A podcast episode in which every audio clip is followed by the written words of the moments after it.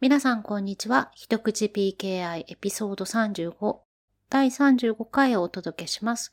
今回もお相手はゆりかとひとけいです。よろしくお願いします。よろしくお願いします。ということで今日も PKI のネタを一口やっていきたいと思います。はい。今日はですね、軽いネタでちょっとインターネットでお見かけした興味深いリリースをはじめに紹介したいと思います。はい。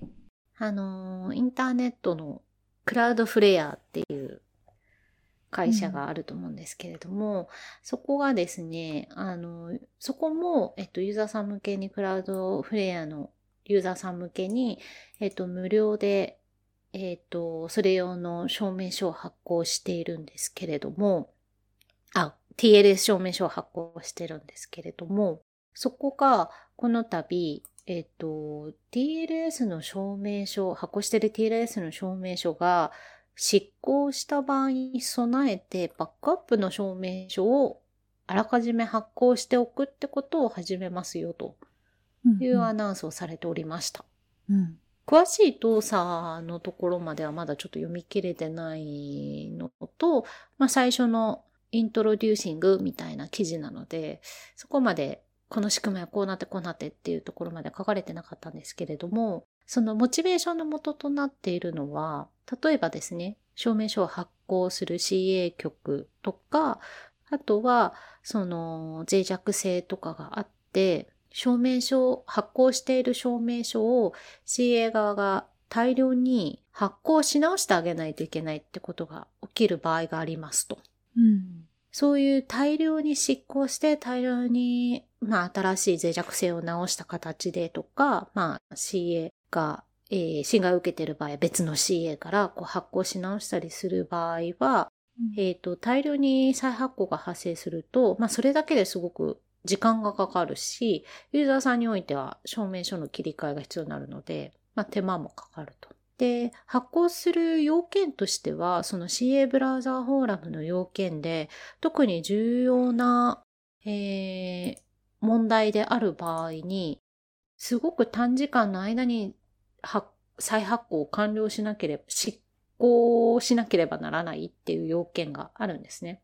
うん。それがですね、えっ、と、もし、その、鍵が、えっ、と、侵害されたような場合ですね。鍵が侵害されたような場合だったら、執行を24時間以内にしなければならないと。うん。うん。まあ、し執行24時間以内ってことは、サービスを継続しようと思ったら、証明書を執行して、新たな証明書を発行して、設定し直してっていうのまで24時間以内にやらないといけないってことになると思うんですけど、うん。まあ、24時間と。で、そこまで緊急性が高くない問題であった場合、例えば証明書がまあ正しく利用されてないとか、あとは CA のサーティフィケートポリシーに違反してるとか、ポリシー違反とか、そういうのであっても、えー5日以内に執行しなければならないと。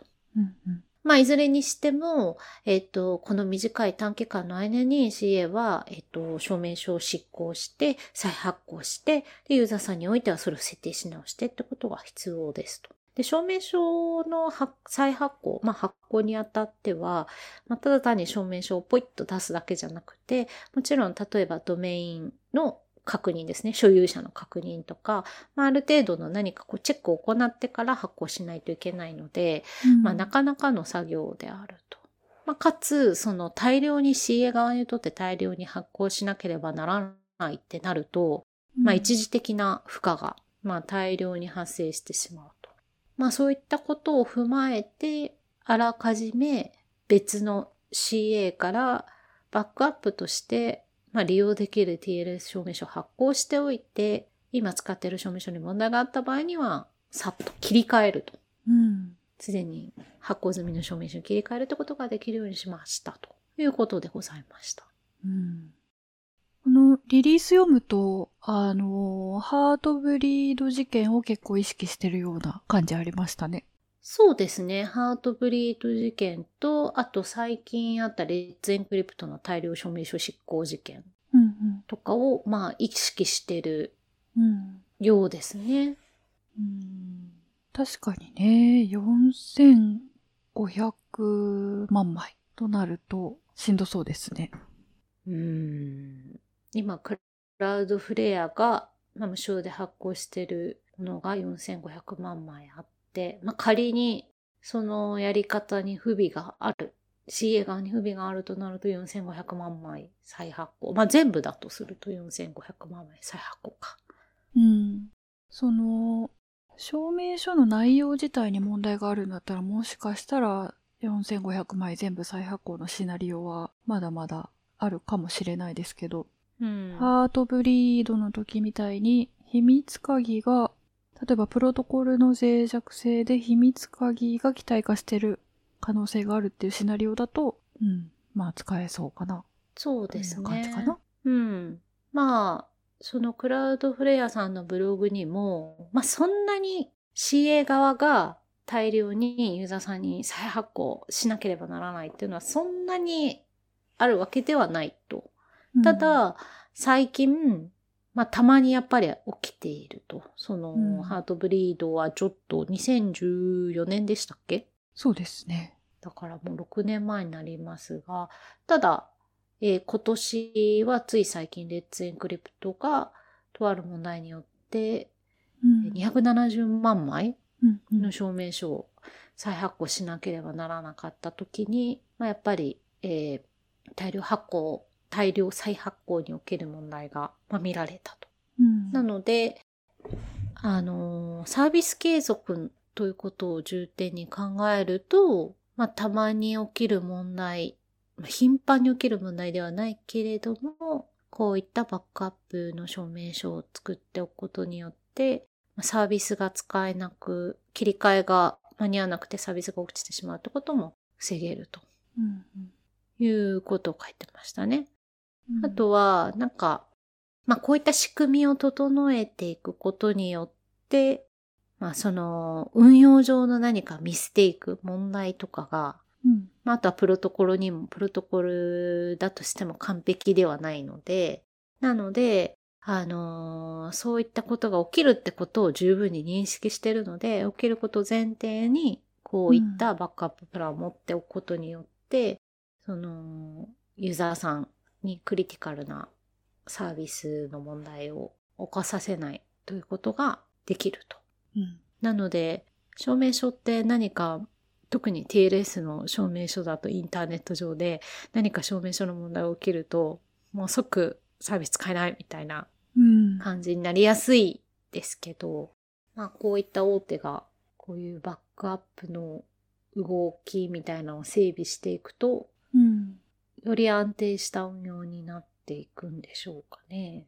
うんなんとなくですが、自分としては、利便性とか、これによって良くなることも多分あるんだと思うんですけど、まあ、第一印象としては、鍵は生成した直後から、こう、機体化の可能性があるわけなんで、なんか鍵生成したのに使わないで、鍵生成してから時間が経ってる鍵をいざとなった時使うっていうのが、なんとなくちょっと直感としては違和感あるかなとは思ったかな。なんで、うん、まあ、自分からは出てこない発想だなとは思ったかな。うん。そうですね。こう、新しいうん。なん感かその、覚は。要件から導かれた答えっていう感じがします。うん。この今のそのブログ、今後出てくるのかもしれないんですけど、そのバックアップされたものがどういう状態で置かれておくのかうん。っていうのがちょっとよく読み取れなかったです、まだ。ねえ、鍵はどこで生成されるんですかね。うーん、まあ同じようにバックアップじゃない本物の方と同じような形になって、ただ2枚ユーザーさんは持ってるうん、っっていう形に読み取れましたけどね。うん。うん、ただまあリソースも倍単純計算でいくと倍になりますよねただ例えば今140万枚発行してるんだったらうん。 280万枚発行しないといけないわけでうん。うん。 CA ももともと複数持っといてまあその、これに備えて発行しとかなきゃいけないでしょうし、そのバックアップしてた方に何かがあった場合は、うん。それもまた再発行がうんうん。必要なんでしょうし、うん。まあ、すべての問題を解決することはできないけど、これによって助かるシナリオもあるっていう感じですかね、やっぱり。はい。はい。うんかつ、その CA 側のコストもそれだけ増大もしていくんでしょうし、運用コストとか。うん。すごいなと。すごいですね単純にすごい、うんすすごいごいというか、まあ、クラウドフレアの規模ならではというか、うん。ならではですね。うん。あとはその、クラウドフレアってその、CA 専門業者じゃないというか、うん。えー CA 業務を専門とし、専業としている会社ではなくて、彼らが目指すところって、そのインターネットの、うん。まあ、安全性というか、こう安定性というか、うん。その商売しているのがそっちのサービスなので、それに向かって安定的に提供するには、CA のリソースを倍にするっていう考え方になっているので、うん。すごい、すごいなって、こう、 感想が、うん。うん感想の語彙が乏しいんですけど、いや、でも、言いたいこと、すごくわかります。はい。クラウド事業者とくくっていいのか、ちょっとあれですけど、まあちょっとくくりづらいですけど、まあそのクラウド事業者と、まあ仮に使うならば、インターネットで、まあクラウドヘレアがこうもたらしている力ってすごく大きくて、恩恵を受けているユーザーとかサービスってすごく多いじゃないですか。うん。クラウドフレアが落ちると、もちろんその軒並み、サースの事業者も落ちてしまうというか、落ちてしまうというか、まあ、接続ユーザーさんができなくなってしまうじゃないですか。うん。なので、そのバックアップの重要性っていうのもも、ものすごく大きいでしょうし、すごく、証明書の運用とか CA の運用の安定性って考えたときに、こういったタイプの事業者さんもすごく本腰を入れてくるっていうのはなんか面白いなと思いまして。うん。なんかその、サーバー側の TLS の集団を本当に本気でやってる人のやり方っていう感じがしました。そうですね。うん。はい。面白いなとうん。思いました。ということで、ちょっとこの後の詳しい仕組みとか、また出てきたら続報をお伝えしたいなと、ともに、クラウドフルヤさんのブログって結構 PKI 民としても面い。白い、面白いというそかう興味深い取り組みとかを、はい、紹介されていて、びっくりすること書いてある。時々。ありますよあね。る。時々ウォッチしたいものの一つですね。うん。ということで、ご紹介でございました。はい、ありがとうございます。えーっと、私からも、あの、小話なんですけど、うん。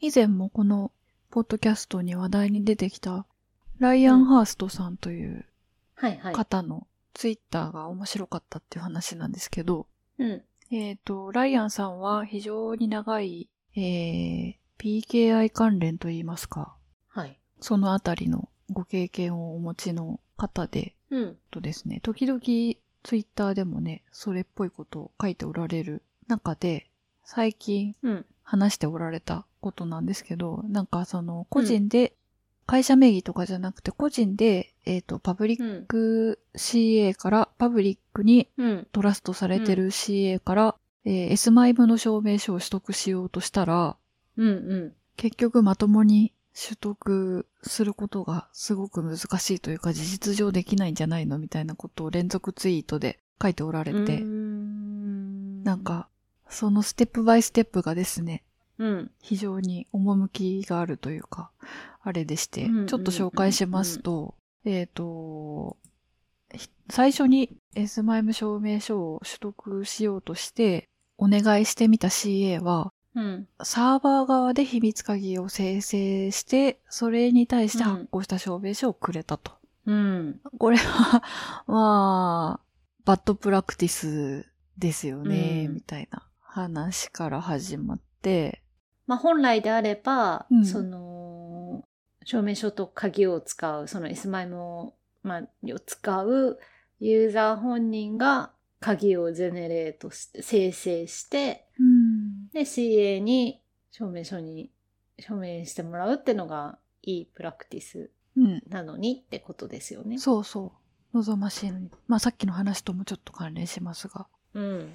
鍵はね、使う人が作る、使う人が自分の手元に一番近いところで作るのが一番望ましいように直感としては思われるっていうとこですかね。まあ、サーバーサイドで作ってるっていうのが本当にその、なんというか、コンフィデンシャルコンピューティングのように、その、秘匿された場所では、サーバー側の秘匿された場所ではなくて、サーバーが普通にアクセスできるところであると、秘密鍵は本来利用者本人がアクセスできるはずなのに、サーバー側も持ってんじゃんってことになっちゃうってことですよね。うん、そうそう。で、えで、結局その証明書は、証明書チェーンのバリデーションがダメだったので使えなかったと。で、続いて別の CA にはあはあチャレンジをしてみたんですけど、うんそこは懐かしのブラウザーを使って鍵生成するやつ、おイーンターネットエクスプローラーを使って鍵生成するやつおーのやり方だけ提供してて、一番新しいインターネットエクスプローラーでももうリタイアしとるやんけ、みたいな。そして、うんあの、 ライアンさん今 Mac 使ってるけど、うん Windows のマシンを妻に借りないといけなかったみたいな。そうね。i11 は、まあ、まだサポートしてますけど、本当ですか本当ですかそっかそっか。あのーまだ生きてる。生きてるか。まだ生きてるのと、えっ、と、リタイアなんだけど、うん。リタイアがまだな OS 上の IE もいる。あー、さようでございましたか。ちょっと話戻っちゃうんだけど、あの、ブラウザ上であの鍵生成するうん。やつうん。あれって、IE モードでも動くのかなえっと、ライアンさんのツイート曰く、IE うんモードで動いたということでした。あーじゃあ、永遠に生き延び続けるわけですね。あそうなんですね、そうなんですね。えー。 IE モードは、あれでしょエッジの IE モードってことでしょうん。エッジはずっとサポートしてるから。あー IE モード、あ、まあ、永遠にじゃないか。IE モードは、まだしばらく生き続けますよ。うんただなんか、その時に呼び出されるコードがすごく古いということをライアンさんは知っているために、うんあの、そういう古いコードを呼び出してうん。鍵を生成したり、内部で CSR を作ったりということをすることに対してすごくフラストレーティングだった。スーパーフラストレーティングだったって。 まあ、知ってるだけにねう。ん。で、えっと、なんとか証明書を発行できたんだけど、今度はそれを自分が使ってる Mac に移そうとしたときに、あの、PKCS12 にの形式にエクスポートするときの、あの、うん。暗号化形式がうん。古い うん。ということを苦しく思い、さらに その PKCS12 を Mac に持ってってインポートしようとすると、正しくインポートされているのに、インポートできませんでしたみたいなエラーが必ず Mac で出るらしいんですよ。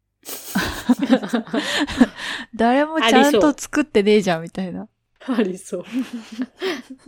なんか、ただ単に S マイム用の証明書を取得して自分のコンピューターに入れたいっていうだけで、こんなうにんいろんなことが起こるなんて、という。結構大変なんだね。うん嘆きの連続ツイート S マイム取るの。ね。 なんかもういろんな面白ポイントがあって。面白い。うん。Mac もね、エラー出すんだったらキーをインポートするべきじゃないでしょみたいな。そう ね。なんか、Mac だけじゃなくて、Windows とかもそういうバグありがち。うん。そうなんだ。面白いっていうか、個人で S マイム証明書を取ろうと思ってるところですでに面白いんですけど、うん。まああると便利かもしれないですけどね。 PGP じゃないんだ。うん。なんか個人で使いたい人みんな PGP のイメージなんですけど。うんうん。 SMIM って個人でそもそも取れるんだ。取れるか。でも、なかなか大変ですよね。本当に、本当にというか、うん。かなり昔っぽい。ん昔っぽいというか、ところどころ、 ところどころ、なんか壊れかかってる橋を渡ってるみたいな感じがあるな。うーん。どこだったっけあの、無料で SMIM を取れるうん、うん CA があるある。ありますよね。うん。でも、これは、その無料の CA じゃなくて、あれですよね。多分お金払ってダイアンさんは取ろうとしてるんですよね。あ、わかんないですね。そこはあそれはわかんない明らかにされてないですね。なんかイタリアの CA うんで、確か個人の無料 S マイも取れるところがあって昔一回なんか検証用で取った取って設定したことがありますね。うんうん。えー、一回ぐらい体験としてやってみてもいいかもしれないですね。うんその時は検証だったからなんかそこまで細かいことを考えなかったその自分で本気に自分のものに使うわけじゃないからうんうん。考えなかったけど個人で S マイムの証明書か会社のものしか使ってないなうん。私も全然使ってないかな面白いな。個人で、なんか、ちゃんとした CA から買ってみようかな。うん。まあ方法があまり思いつかないというか、うん。その時点ではあんまり一般的なことじゃないんでしょうねっていう感じはしますよね。うん。ただこれエンタープライズだったらもっといい方法で発行できるのかなあ、そっか、あれか。エンタープライズだったらもっといい方法ありそうですね。ちゃんとした。かも方法でしれない し、かもしれないしうん、ブラウザー上で鍵生成して撮るっていうのは、なんかまだある気がする。うーん。利便性を考えると、うん。ブラウザー上で鍵生成して発行するって多分、利便性高いじゃないですか。うん。ただ、あれ、結構、そのユーザーサイドのトラブルが多くて、トラ集が大変なんですよね。その、やっぱり1万枚とかの規模でん発行してると、うん皆さんがお使いのコンピューターの環境って本当に様々なんで、うん。もう何が起こってんのかわかんないっていう感じになっちゃって、うんうんうんうん。トラ集不能になることもあったな、自分の経験では。う。うんんなんでサーバーサイドで鍵生成して証明書発行までやっちゃって、えっ、と、うんユーザーに配布するっていうやり方はかなり簡単なんですけど、うん。そのサービス提供者側にとっては。そうです。ねえ、うんでもその鍵はどうやって渡すんですかその場合って。うん、PKCS12 で渡す他ないかな。 うん、あそれは PKCS12 で、うんそれはどうや、どうやって渡すの、うんダウンロードさせるみたいな感じですか多分、なんかの方法で認しユーザー認証してうん。取ってもらうみたいな感じになるんじゃないですかね。うん、うん、うん、ううんん。そのまま申し込み画面のウェブサイトでダウンロードするか。うん。なるほどね。なるほどね。うん。なんか、ユーザープロファイルがちょっと調子が悪いと、うまく動かないみたいなうん。感じなんですよね。うん。これは前世の記憶です。うんまあでも難しいですよね。でも TLS サーバー証明書とかだとうん。自動発行、自動リニューアルのプロセスが、うん。プロセスっていうかその仕組みがうん。もう結構整備されて、うん。証明書を発行するということにおいてはうんかなりもうできるようになってきているので、うん。うん。 S マイムもそうなっていけばいいと思うんですけどね。ねただそれはサーバーやる人がサーバー管理者ではなくてえ。うん。本当に個人なの個人個人になるのでうん。難しいですよねプラスそのねメールクライアントに設定していかなければならないのでうん。うん。そうするとあれかなウェブメールだったらひょっとしてひょっとして、あでもメールクライアントがいっぱいあるとうん。鍵もうん使うところに全部入れとかないといけないのか。それって同じ鍵をいろんなメールクライアントに設定する感じなんですかね。になっちゃいますよね。そうすると。うん。それか、メールクライアントごとにスマイル証明書を設定するのうーん。なんかす、なんでしょうね。もしかしたら実際的にはそうなるのかもしれないけど、まあ、なんかちょっと不思議な感じ、不思議な感じというか、どうなんですかね。難しいですね。私、そのあたりの知見が全くないので、S マイも。ム、 S マイも本気で使おうと思ったことないです、今まで。私ね、会社では使ってるんですけど、うんあれなんですよ。スマカに入ってるから、鍵はが。あはあはあはあ。だから、えっ、と、使うメールクライアントにスマカを挿して、あかあ。鍵はそのスマカの中だから。はいはいはい。だから、その複数メールクライアントがあっても、うん。プロファイルにまあこの証明書を使いますって設定して、うんうん。ね、使うときはそのスマカ持ってるってことになるから、えっ、と、なんだろう。その、スマカじゃなくて、その PC 自体、あるいはユーザーのプロファイル内自体にうん。秘密鍵を管理しておくというシナリオの場合ってどうなるのかなと思って。まあでも、エクスポートして自分の他の PC のプロファイル、ユーザープロファイルの中に入れとくか、うん。移動ユーザープロファイルにして、うん。あ Windows であれば移動ユーザープロファイルにして、ログオンする Windows のユーザープロファイルに全部自動的に読み込まれとくようにしとくのかな。移動ユーザープロファイル内に鍵も入れとくのかな。うん。どういうのがベストプラクティスなんでしょうね。うん。あんまり、あの、複数のコンピューターとか、複数のメールクライアントを行き来することを想定してないような感じがありますね。うん。うんで。もメールにおいてはいろんな端末でもはやメール見るから、そこ重要ですよね。うん。ね。クロスプラットフォームだろうし。だって、アンドロイドとかでも見るだろうし。うん。メールね。うん。サーバー証明書はだってね、サーバーそんないろんなところにいないから、うん。鍵も動かないけど。どうすんだろう。あー S マイも結構奥が深いな。うん。難しいですね。うん。個人で S マイムを。でも、面白いな。個人で S マイム取ろうと思ったことなかった。なかったです、私も。さすが。はい。まあ、そんな感じで。えっ、と、もうちょっとなんとかならんのかいという 感じの。ね、なんとか、そうですね。 うわあ、需要と供給の問題もあるのかもしれないですね。うん。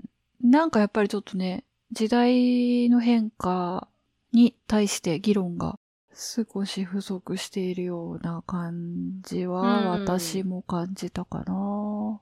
うんう。ん。あれでも、あれでしたっけ ?CA ブラウザーフォーラムで S マイム 1G があ、そういえばそうだった。なんか、出現してましたよね。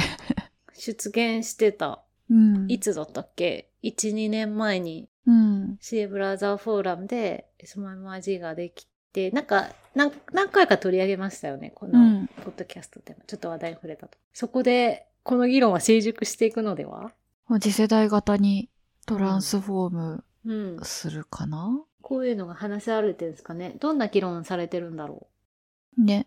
もし、ミーティングミニッツがあれば見てみましょうか。う。うん。はい。そうですね。はい。ということで、じゃあ、はい。雑談パートに行きますか。はい。どんな感じですかうーんとね、何の話からしようかな。今日ね、全然話題変わっちゃうんですけど、最近ね、寝る前にうん。ポッドキャストを聞いてて、すごい面白いのを発見したんですよ。私たちちょっと土に触れてるじゃないですか、最近。はい、はい。でね、あの、農業系のポッドキャストっていうのへえ。がありましてう、ん。で、あのね、すごい、えっと、農家の方々がうん。話してて、私が今ね、一押しで聞いてるのが、ベジフル大百科ってやつなんですけどへえ。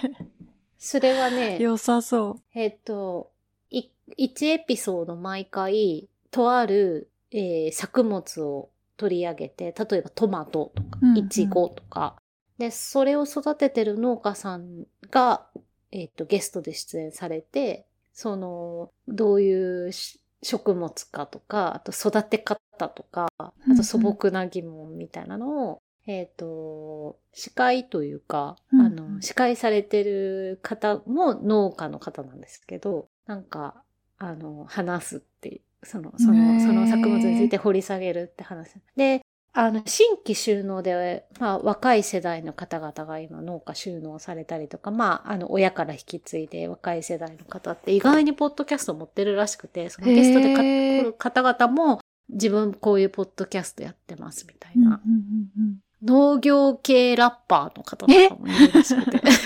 めっちゃ面うん白くない面ですか白で、その方々が、ゲスト出られた方のポッドキャストもまた聞いてみるみえたいな。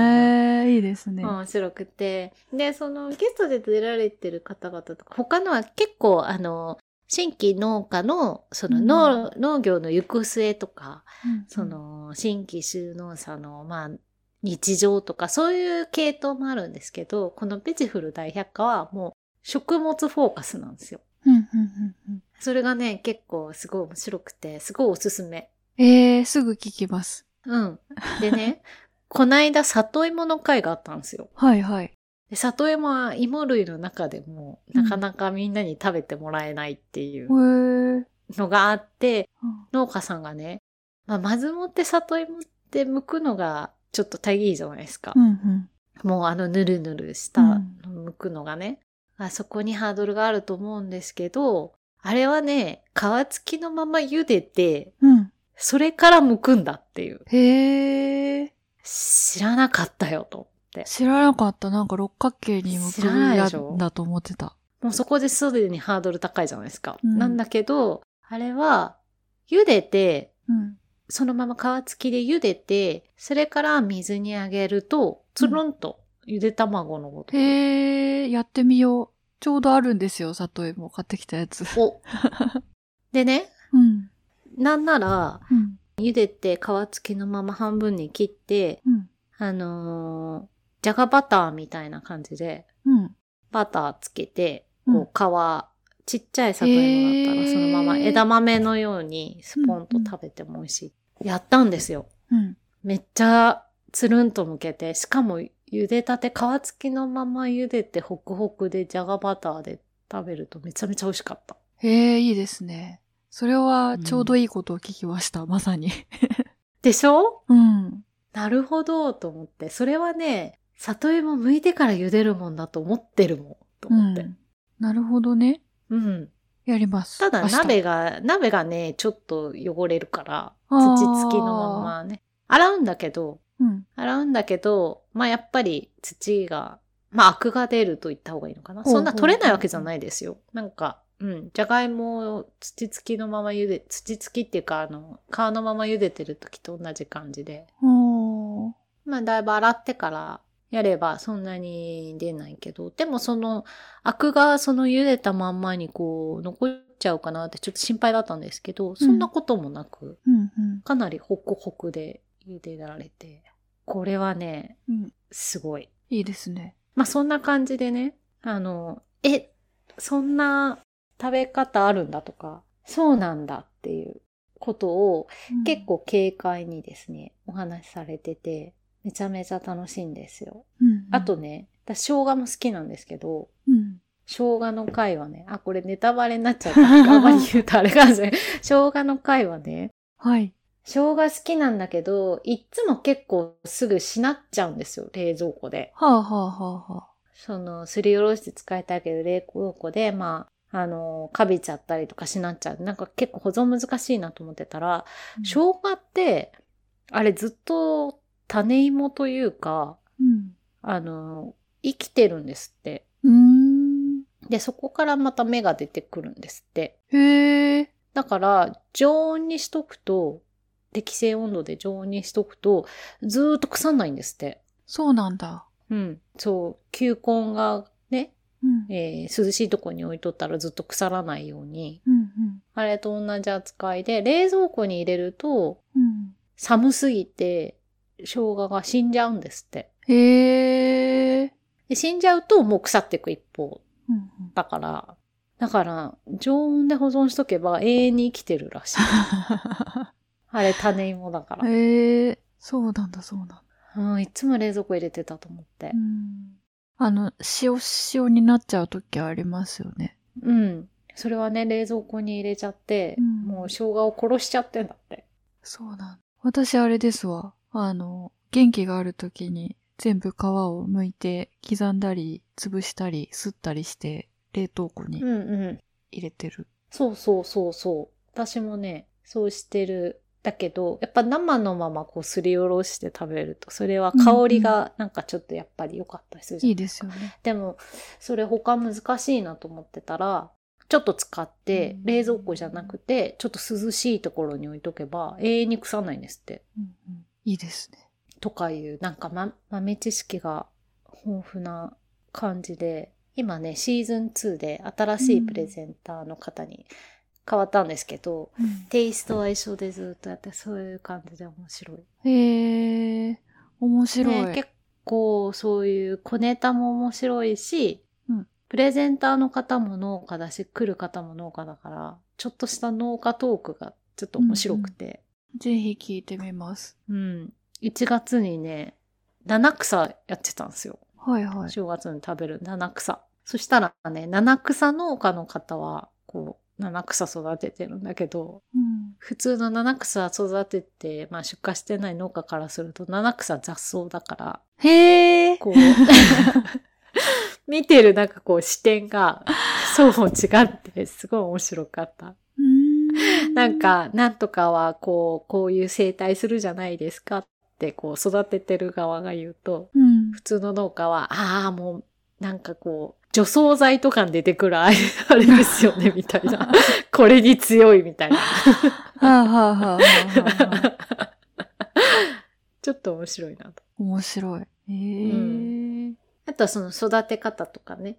あの農家ならではのこういうのやんないといけないとか、うん。こういう育てるときにこういうの、ちょっと家庭菜園するときにうん、役立ちそうな知識がああ、いいいですね。いいすでごいす面白いね。。すごい面白いから、見てみてください。はい。あ、見て全みて部、ください全じゃ部ないか。聞きます。めちゃめちゃ面白いですよ。最近ちょっと、ポッドキャストのストックが枯渇してきて、あら、はい。ちょうどよ、ちょうど良かったです。うん。面白いです。で、まあその他にも農業系のポッドキャスト結構出てて、その、これはその作物についてなんですけど、その、新規収納された方のなんかこう、あれこれみたいな日常系配信される方もうん、うん。いるし、なんか農家の方でポッドキャストやってる方多い、多いというか、うん。結構あるんだなと思って、今までポッドキャストって、まあテック系はさておき、うん。あとは、こう、なんて言うんでしょう。うーん、学問。歴史とか、へえ。宇宙、宇宙とか、へえ。そういうの聞いてたんですけど、うんうん農家面白いなん。か、ね、初めて見ました。ぜひ聞いてみます。うん。私、ほとんどがテック系ばっかりだな、聞いてるのは。うん。あとは、バイリンガルニュースと、えっ、と、うんうんうんピエール手塚さんっていう漫画家の人がやってる、漫画帝国っていう漫画の話をひたすらしてる。 ポッドキャスト。おーめっちゃ好きでめっちゃ聞いてます。おー面白いですよね。ポッドキャスト面白い。みんなどんどん始めてほしいです。うん。うんちょっと新たなジャンルを個人的にうん、うん、開拓しました。うん。あの、好きなタイプの予感がすごくしてるんで、うんぜひ聞いてみます。その一個一個の作物今ね31エピソードくらい出てるうんから、もう各1時間くらいあるんですようん。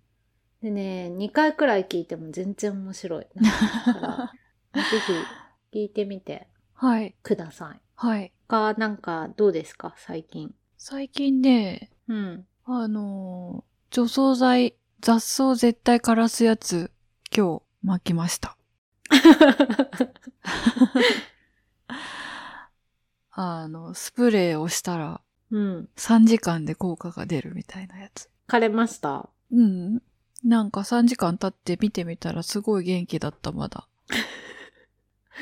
なんで、まあちょっと明日、様子見てみて、うんあとはなんか絶対雑草抜く、抜けるやつみたいな、すごい、斧みたいな、斧えっ、と、斧すごい、杖槍うん。槍斧で合っ てどうるなのえ槍あのえ、何 ポセイドンが持ってるみたいなやつ。三つ股の槍。 あれなんて言うんだろうね。三つ股の槍でいいのかな。でいいんですかね。なんかもう絶対これで雑草抜けますみたいなやつを買ったんで、それでちょっと雑草を退治して、えーっと、花の種を植えようかなと思って。おー、雑草、え、雑草は、その畑に、畑とか、その、もうザーバーっていっぱい生えてるって感じなんですか雑草すごい生えちゃったんですよ。あの、冬の間ほとんど庭に出ないでいたら、うんうんうん。すごい勢力を拡大して、あの、最初は土が見えてツルッツルだったのに、いつの間にかもう緑がファサーってなって、それはそれでいいんだけど、でも花を植えたいからなと思って。へー。うん。雑草だけそれってお亡くなりになるんですか枯れていくの多分かけちゃうと何でも枯れるんだと思うんですけど。 それをまいた土に花を植えても、それは枯れないんだ。ね。ちょっとよくわかんないです。うーん。なんか、これだけに、これを枯らすみたいなうん。感じで書いてあるから、うん。111種類に効くみたいな感じで書いてあったような気がしますね。うん、うん、うん、うん、うん、うん、うん。私、雑草をちまちま手で抜く。手で抜く派ですか、庭が広くないからね。なんだけど、うんあの、えっ、とね、砂利が敷き詰まってるところがあるんですあーよ。ほうほうほうほ車止めるところの脇とか、ううん。水道線があるあたりとかは、石とか砂利がこうなってて、そこには何も植えない地域うん。には、えっ、と、除草剤めっちゃ撒いてます。もう何も生えてこなくていいから、うんうんもう気兼ねなく、もんうんうんうんうすごい強力なやつを撒いてるんですけど、それはね、すごい。絶対生えてこない。絶対生えてこない。マジか。うん。じゃあ花植えあ、たしいばとらころくにし生えたたらら生えてくるけ。ど。あ、さすがですね。それはね、枯れ、枯れちゃうかもしれ ない。うん。なかなか難しいなうん。あと、その次に、あの、虫絶対殺すやつも買ってきたんで、それもちょっと巻こうかなと思って。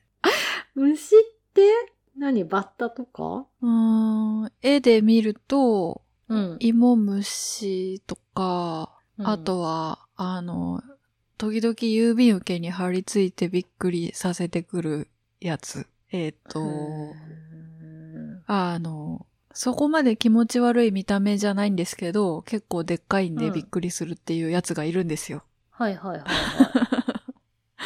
多分、ああいうの退治してくれるんじゃないのかな。うーんあとは、モスキート絶対殺すやつもあるんで、それも巻かないと。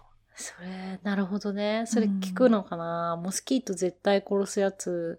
でもあれ、モスキートさんはうん。さ、うちでいくらやってもさ、うん。近くから飛んでくるじゃん。そっか。あとは多う分んその寿命のサイクルも早いでしょうからね。一回撒いたぐらいでは多分そんなに長くは持たない気がする。うん。ね、庭にいっぱいいるけど、自分ところの庭、水っぽいところとかなくしてやってるんですけど、それでうも、ん毎年発発生するっていうかいるなぁうん。あやっぱ近所から来るんだろうなと。うんうんうんうん、まあどこでもいますもんね。排水溝とか。うんうん。あと家の中に入ってくるのを何とかして防げれば。うんうんうんうん。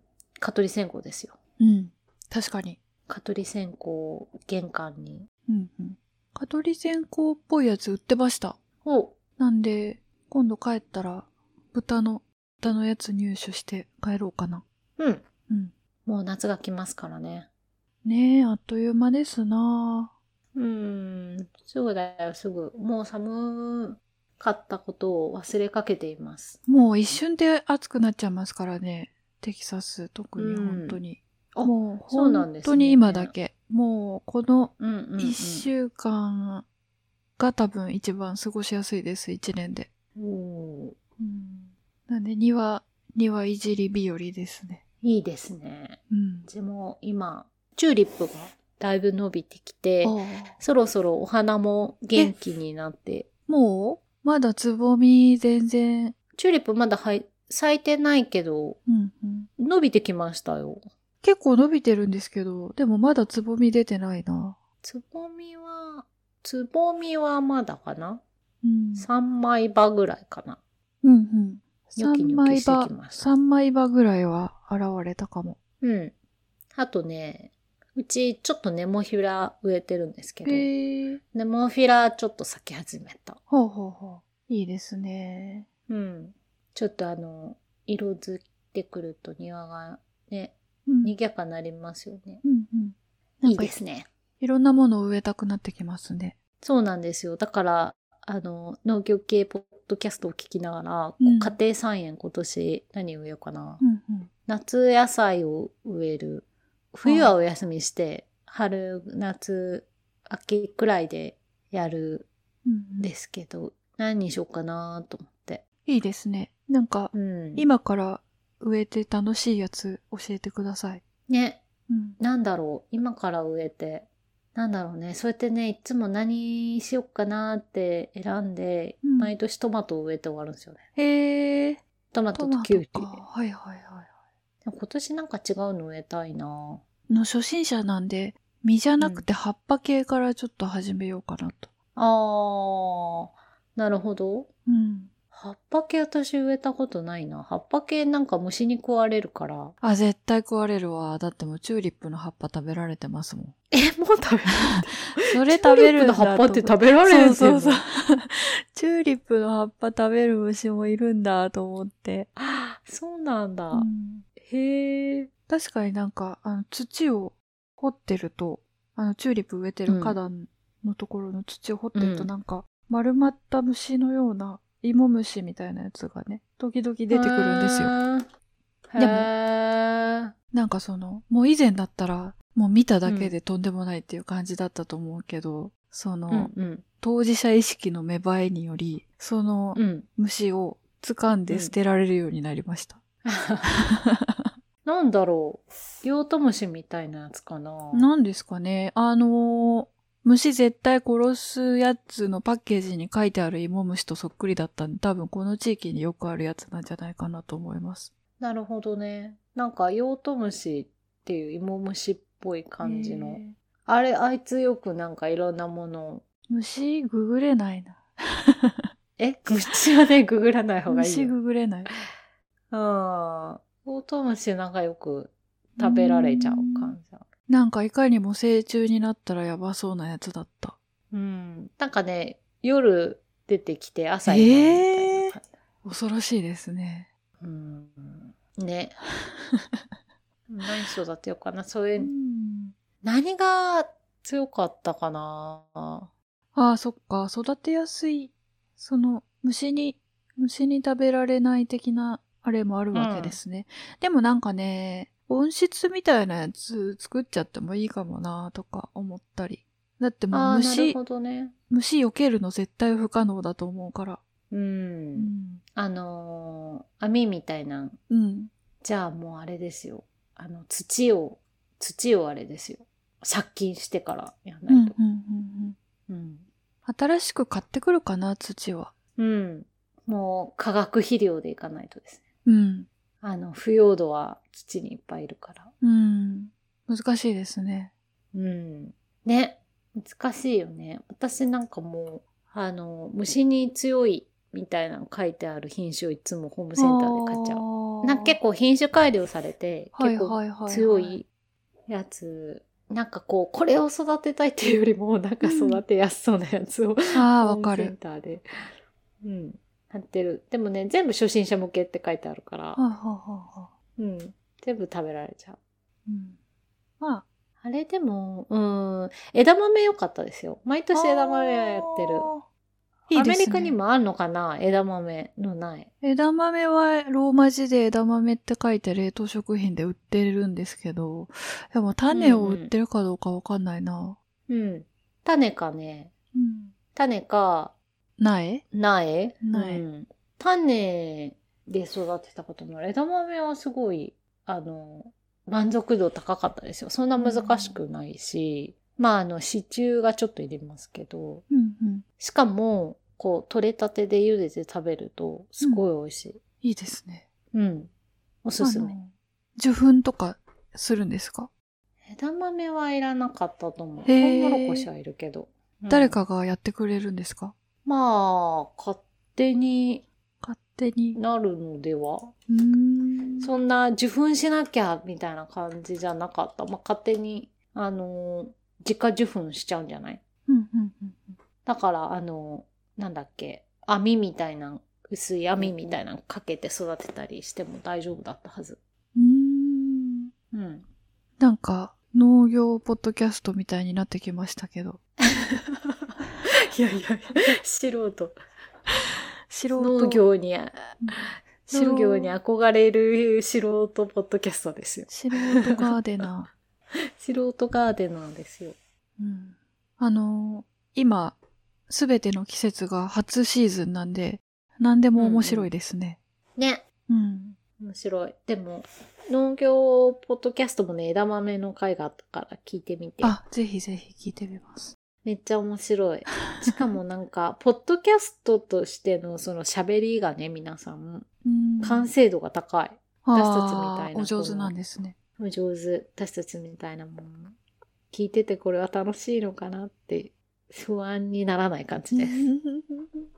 大丈夫です。やっていきましょやっていきましょう。う。ということで、じゃあ、今回はこれくらいにしますかね。はい。はい。じゃあ今回もお聞きいただきまして皆さんありがとうございました。ありがとうございました。また次回お会いしましょう。それではさようなら。さよなら。